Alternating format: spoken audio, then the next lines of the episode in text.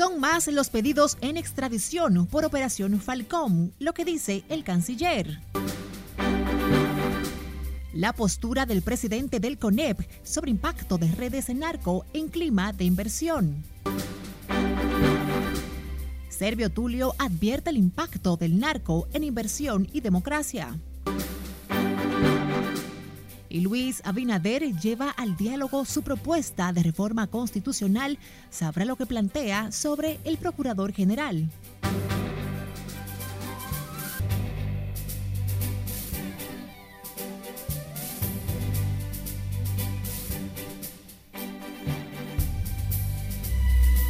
Muy buenas tardes y muchas gracias por acompañarnos. Damos inicio a la primera emisión informativa de RNN Canal 27. Graciela Acevedo les acompaña. Iniciamos esta emisión con el presidente Luis Abinader, quien propuso hoy la exclusión del Procurador General de la República del Consejo Nacional de la Magistratura en la propuesta de modificación de la Constitución. Lo hizo en la segunda sesión del diálogo para el estudio de las 13 reformas propuestas por el Poder Ejecutivo. Dice que procura fortalecer la independencia del Ministerio Público, la justicia y el sistema electoral. Conectamos con nuestra compañera Laura Lamar, quien tiene los detalles en directo desde el Ministerio de Relaciones Exteriores. Adelante, Lauri. Buenas tardes para ti. Gracias, buenas tardes. El presidente Luis Abinader fue enfático al asegurar que las reformas planteadas procuran consolidar el Estado social, democrático y de derechos de la República Dominicana. Así como la prometida transformación del Ministerio Público, adecuando su funcionamiento para concentrar su atención en la persecución contra la criminalidad, Luis Abinader insistió en la importancia de una reforma constitucional para consolidar los avances institucionales en materia judicial. Estas transformaciones no pueden materializarse en toda su dimensión sin una reforma constitucional que abarque principalmente los siguientes elementos. La reformulación del Consejo Nacional de la Magistratura, excluyendo del mismo al Procurador General de la República. Ante el liderazgo empresarial, social y sindical reunido en el auditorio de la Cancillería, resaltó la urgencia de fortalecer la capacidad del Ministerio Público para perseguir el crimen y el delito organizado.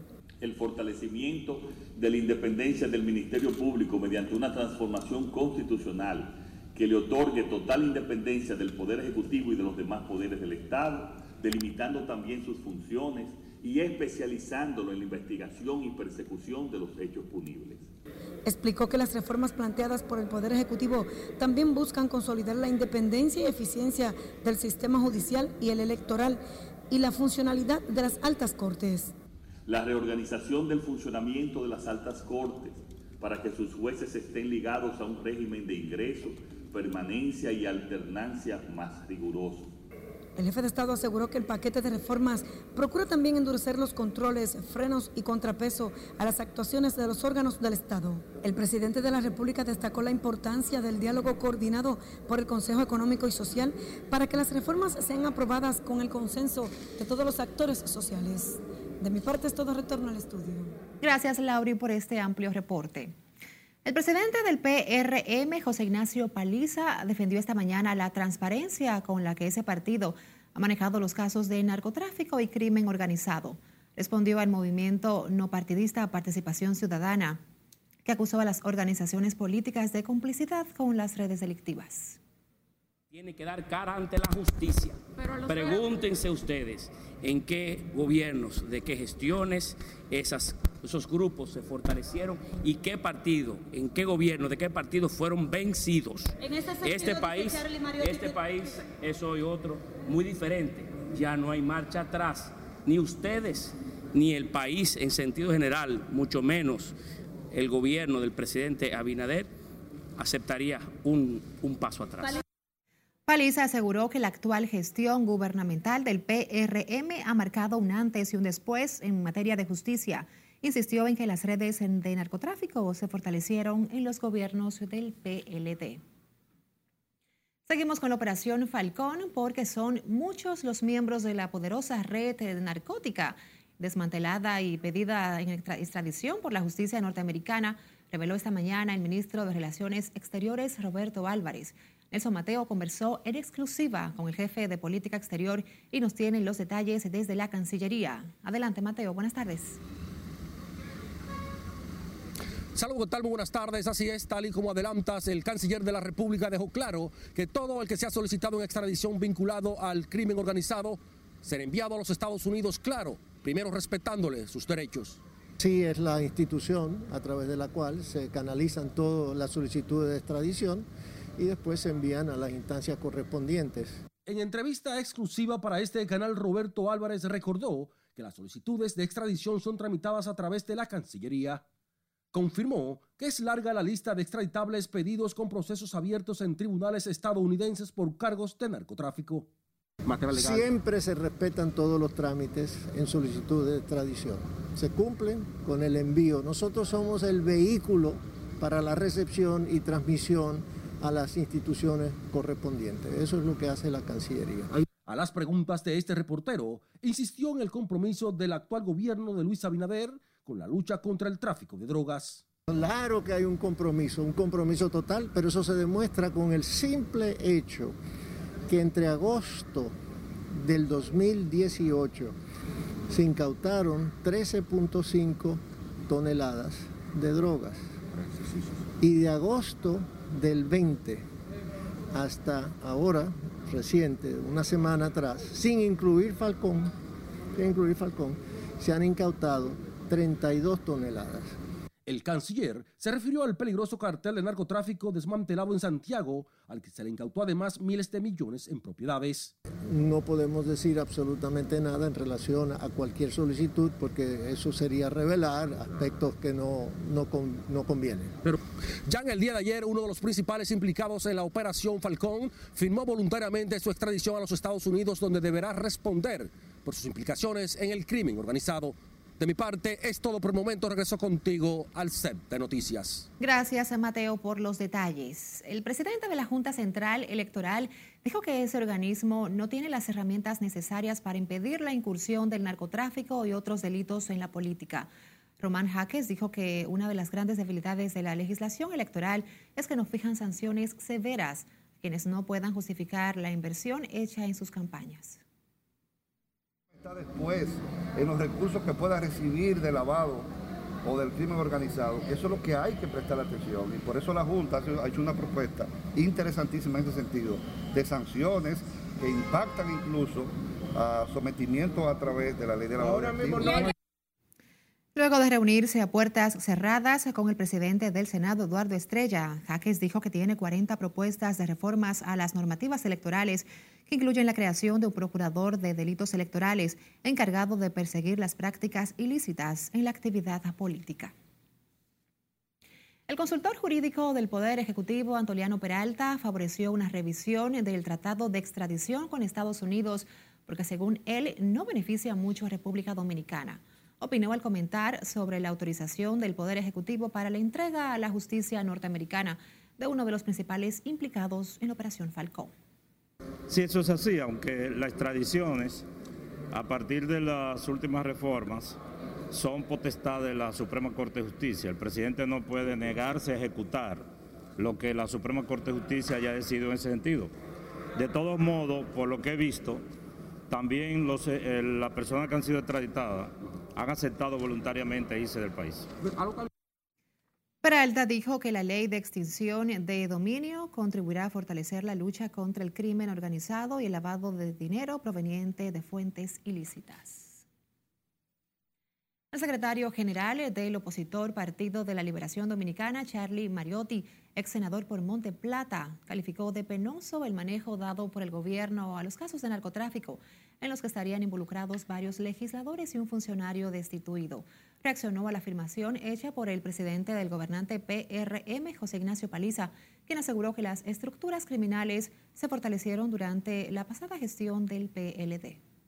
En ese tema el partido de gobierno está como la vaca de nena, que en vez de leche da pena. ¿Y por qué? ¿Por qué? ¿Por qué? ¿Y por qué? Ex senador participa en la segunda sesión del diálogo coordinado por el Consejo Económico y Social para las 13 reformas promovidas por el gobierno. Vamos ahora a Santiago porque la dirigencia de la Cámara de Comercio sigue de cerca el caso Falcón, que desintegró la red narcótica más poderosa que operó en República Dominicana y blanqueó miles de millones de pesos en distintas empresas.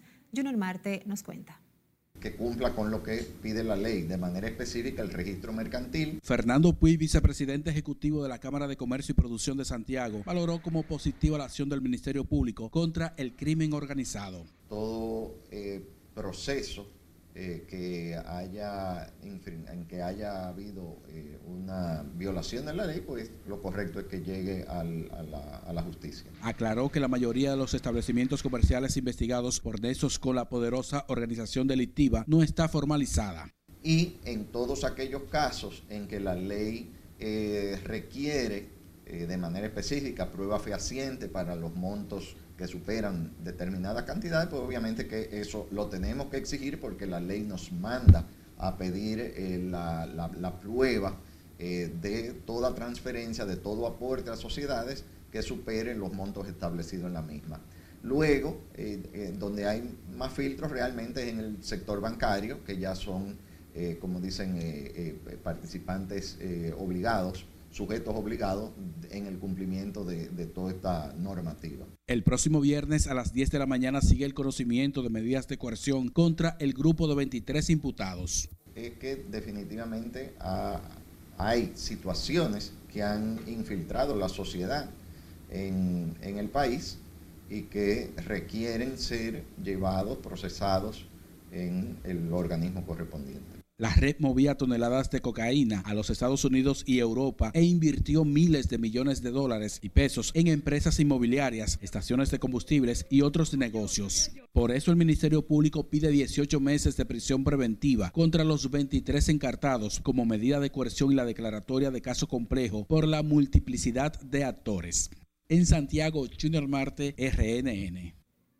Hablamos del vicepresidente ejecutivo de la Fundación Institucionalidad y Justicia, Silvio Tulio Castaños Guzmán, calificó como un atentado a la democracia y la seguridad jurídica la operación en territorio dominicano de redes narcóticas.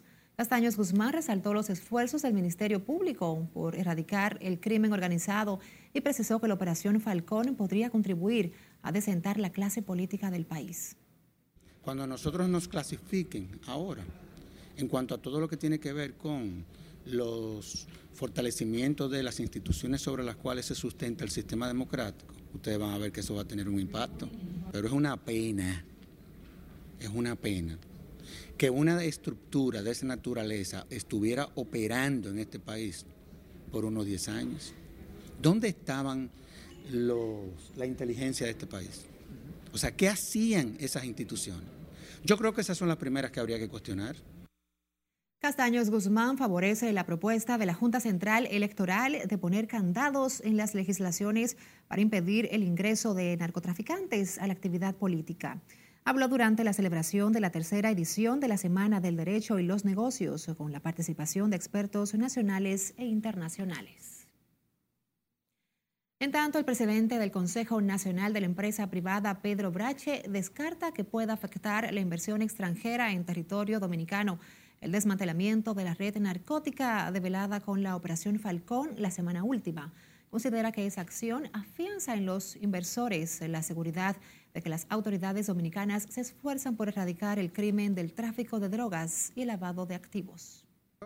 Yo, creo que ha sido una posición muy valiente del Ministerio Público. Nosotros apoyamos el trabajo que se está haciendo y lo, que queremos es que todo el que, el que tenga que ver con la justicia, que pase, que pase, o sea, que le haga frente a, que ha roto las leyes, que no eh, eh, específicamente que haga frente. ¿Cómo afecta esto al, clima de inversión? Exactamente. ¿En qué sentido? Inversionistas, eh, falsos inversionistas. Bueno, yo lo que creo que este es un país donde se le hace frente a las cosas que hay que hacerle frente. Yo creo que si yo fuera inversionista, a mí me gustara eso.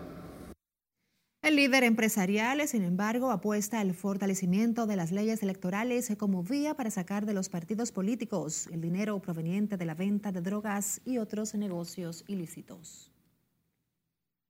El jefe de la DEA para la región del Caribe, John F. Koenig, y otros agentes especiales se reunieron esta mañana con el presidente de la Dirección Nacional de Control de Drogas contra Almirante José Cabrera Ulloa Un comunicado de prensa remitido por la DNCD explica que la reunión es parte de las acciones conjuntas entre las autoridades antinarcóticas y la agenda estadounidense, con el fin de endurecer la persecución y castigo a los traficantes de drogas.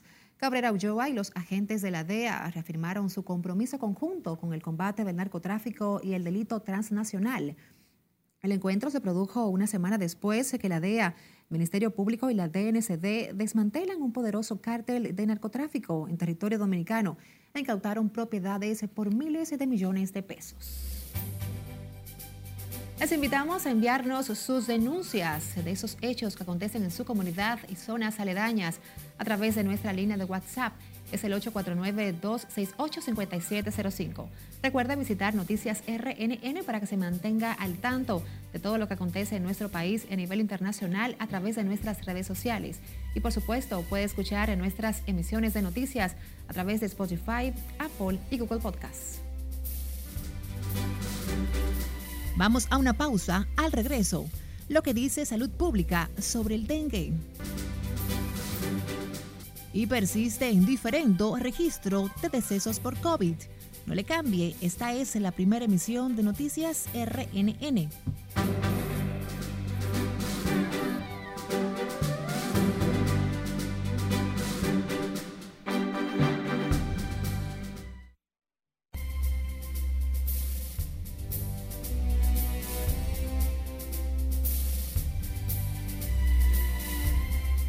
Gracias por seguir con nosotros. En China, las medidas restrictivas para contener el avance de la variante Delta del coronavirus ralentizan la economía. Rápido rescate de 38 personas secuestradas en México y Corea del Norte lanza nuevos misiles hacia el mar de Japón. Cesarina Ravelo completa en el resumen internacional de RNN.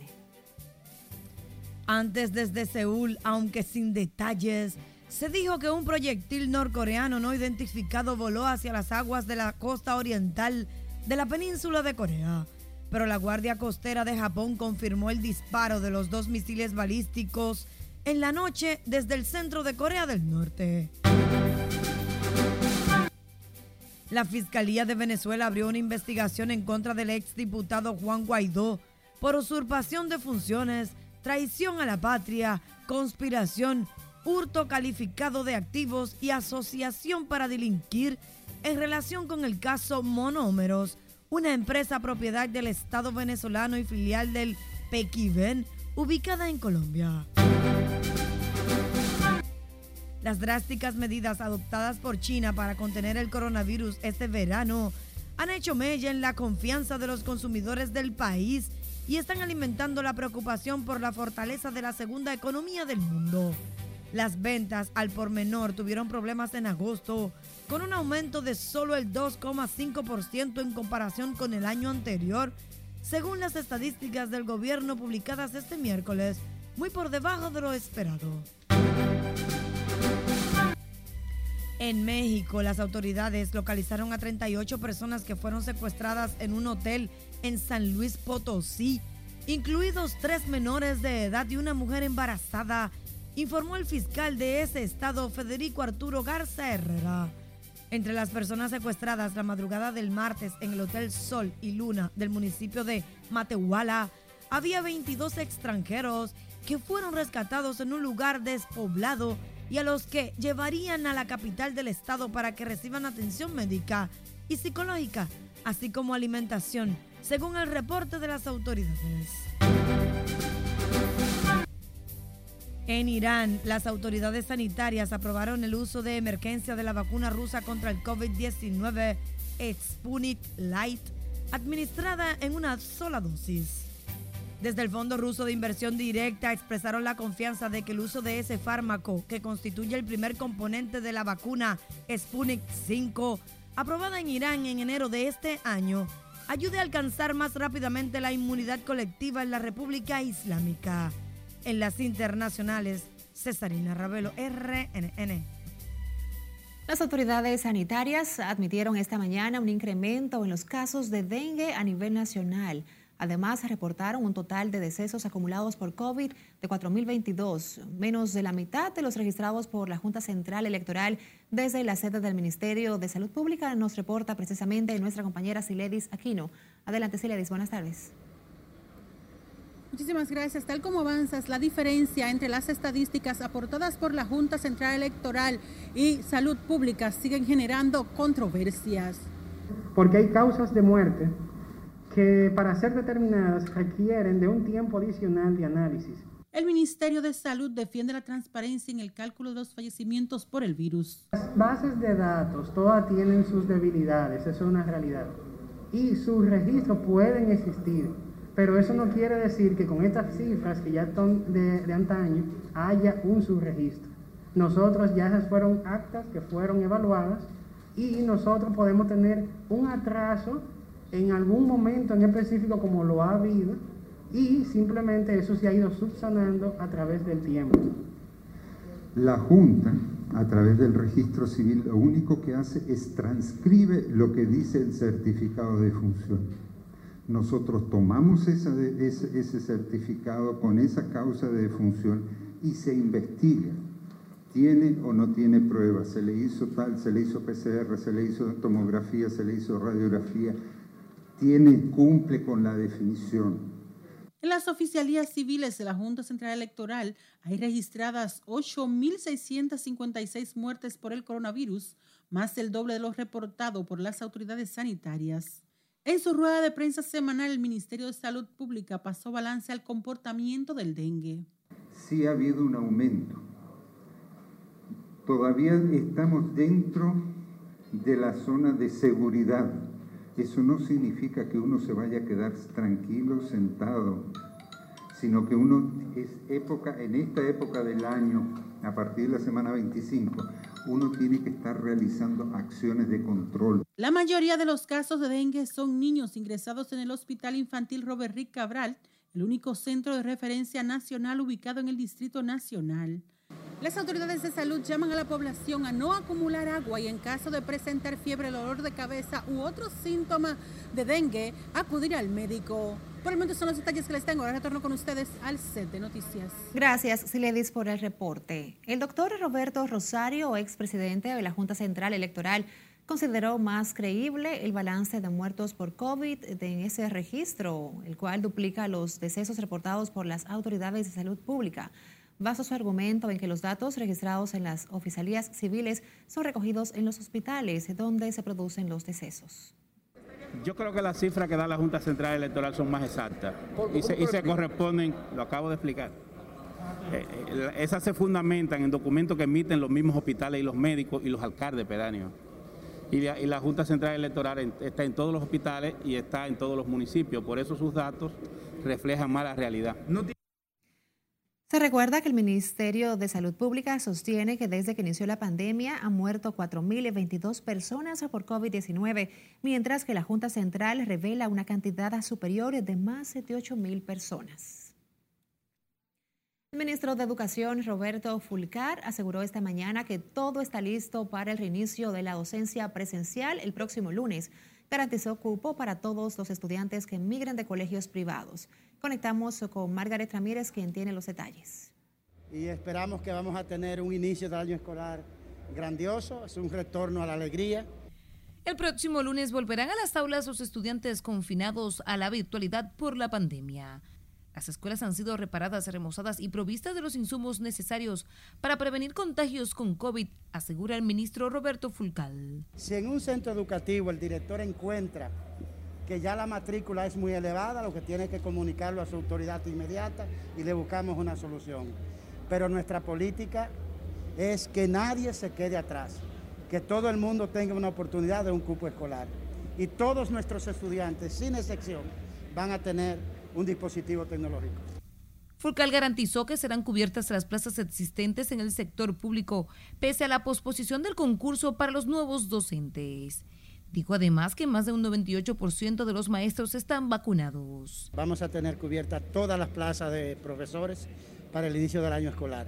Y el concurso seguirá su, rutina y tendremos muy pronto completa eh, la plantilla que necesitamos de personal docente. El ministro de Educación asistió al lanzamiento de Dominicana Lee, un proyecto que busca incentivar la lectura en la comunidad educativa. Lo que queremos es que en el país se sepa, que en el país se hable, que la lectura sea protagonista a través de estos festivales. La iniciativa dominicana LE será aplicada de inmediato en el currículum escolar, con mayor énfasis en niños y niñas de los primeros años de escolaridad. Margaret Ramírez, RNN. Sin embargo, la presidenta de la Asociación Dominicana de Profesores insiste en que varios centros educativos no están en condiciones para iniciar la docencia el lunes venidero. Xiomara Guanta reconoció que el Ministerio de Educación intervino decenas de escuelas, pero entiende que las que no están listas no deben abrir. Si se han intervenido tantos, estamos en capacidad de que inicie la mayor cantidad, digamos que la mayoría, entonces los que van a quedar son unos pocos, que esos pocos puedan retrasar su inicio hasta que estén en condiciones óptimas para garantizar las medidas mínimas y que no se conviertan en un espacio, en un foco que pueda propagar el virus. En cuanto al anulado concurso para seleccionar a nuevos profesores, la presidenta de la ADP atribuyó a una sobrecarga de la plataforma la causante del problema. Cambiando de información, los representantes de los trabajadores aseguraron que el más reciente aumento de salario fue absorbido por la inflación, que ellos estiman en un 10% en el segundo trimestre. Nelson Mateo con la historia. Por más esfuerzo que hicimos, no ha impactado lo que esperábamos. Rafael Pepe Abreu reconoció el esfuerzo del presidente para lograr el aumento de un 20% a los sueldos mínimos no sectorizados del mes de junio sin embargo, asegura que los empresarios presionaron de inmediato un alza en los precios de los productos básicos. Fuera de que también los empresarios no, no, cumplieron con hacer el ajuste a los empleados que ganan por encima de lo mínimo. Es decir, se aumentó a, a lo del mínimo del sector privado no sectorizado. Pero aquellos empleados que ganan unos pesitos más del mínimo, la mayoría de empresas no han hecho los, los reajustes correspondientes una posición que comparte Jacob Ramos. Nosotros aspiramos es que el gobierno ponga en marcha mecanismos que puedan controlar el alza de los precios de los artículos de primera necesidad, de modo que no absorban todo el, el, aumento de salario que se produjo y el impacto que eso ha tenido en la economía. Mientras que la vicepresidenta ejecutiva de los industriales reconoce que los productos de consumo masivo no bajarán en lo inmediato. Yo no creo que haya más alzas porque la situación ya la hemos estado viviendo desde hace aproximadamente cuatro meses, pero sí, lamentablemente, las, proyecciones que teníamos de que ya empezaran a disminuir los, los precios eh, de los commodities, los precios de los productos internacionales, todavía no es eh, tan clara y, y, lamentablemente vamos a seguir una situación un poco complicada hasta que el final del año. Circe Almanzar asegura además que el costo de los fletes es uno de los principales factores que inciden en las alzas de los productos básicos de consumo. Nelson Mateo, RNN. Mientras tanto, dirigentes del comercio organizado aseguran que siguen muy elevados los precios de los principales productos de consumo masivo, aunque admiten que algunos han bajado. Conectamos con Scarlett Guichardo, quien tiene los detalles en directo. Adelante, Scarlett.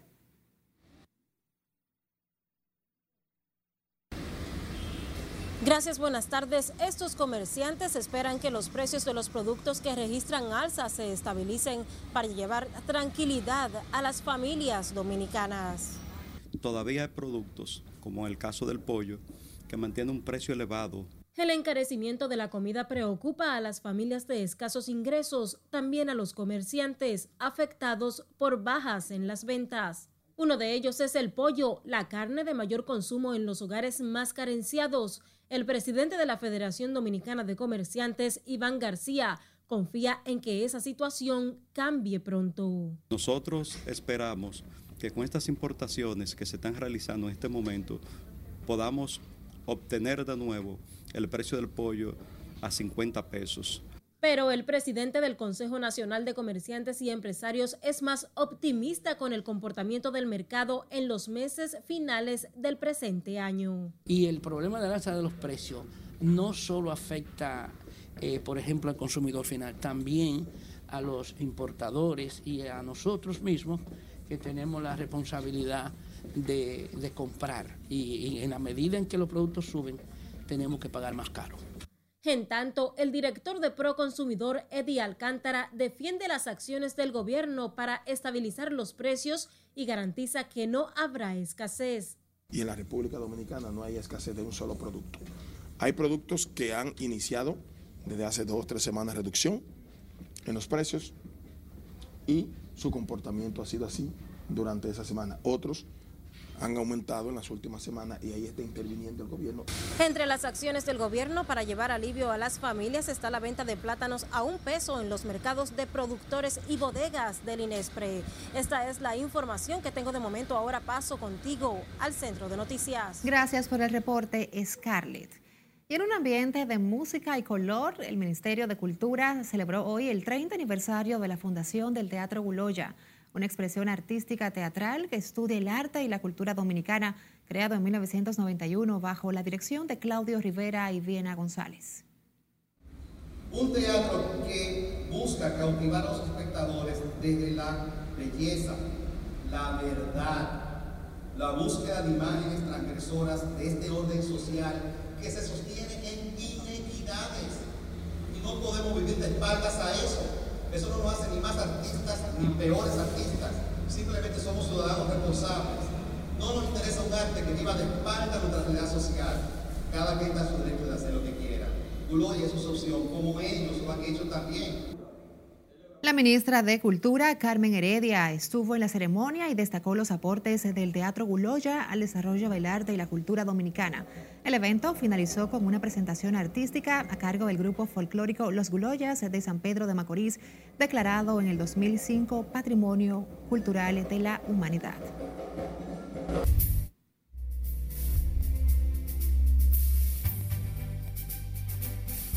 Saludos buenas, los deportes los iniciamos con las reinas del Caribe en el Palacio del Voleibol Ricardo y Oliver Arias en el Centro Olímpico Juan Pablo Duarte. Las reinas jugaban contra México y derrotaron a este equipo 3-0.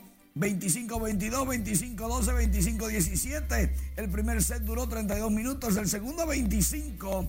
Y las mejores anotadoras por la dominicana fueron Gaila González con 12 puntos, 11 para Priscila Rivera y 10 para Gineiri Martínez. Canadá dispuso de Cuba 3-0 y los Estados Unidos a Puerto Rico 3-0 también. Los juegos de este miércoles Cuba primera hora contra México, Estados Unidos contra Canadá y a las 7 los eternos rivales del área República Dominicana contra Puerto Rico. Mientras tanto las grandes ligas ya están celebrando el día de Roberto Clemente y todos los jugadores que quieran usar el 21, este miércoles lo pueden hacer. ¿Saben quién va a ser primero?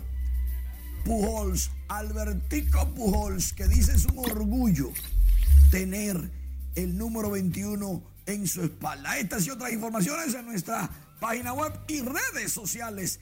Pendientes que esta noche seguimos el pulso de la Reina del Caribe, pero también cómo andan las grandes ligas y la clasificación de los equipos, que hay muchísimos empates. Regreso contigo. Estaremos muy pendientes, Emanuel. Muchísimas gracias por siempre mantenernos al tanto en las deportivas. Y así nos despedimos por esta tarde, agradeciéndoles a ustedes, por supuesto, el acompañarnos. Pasen buenas tardes.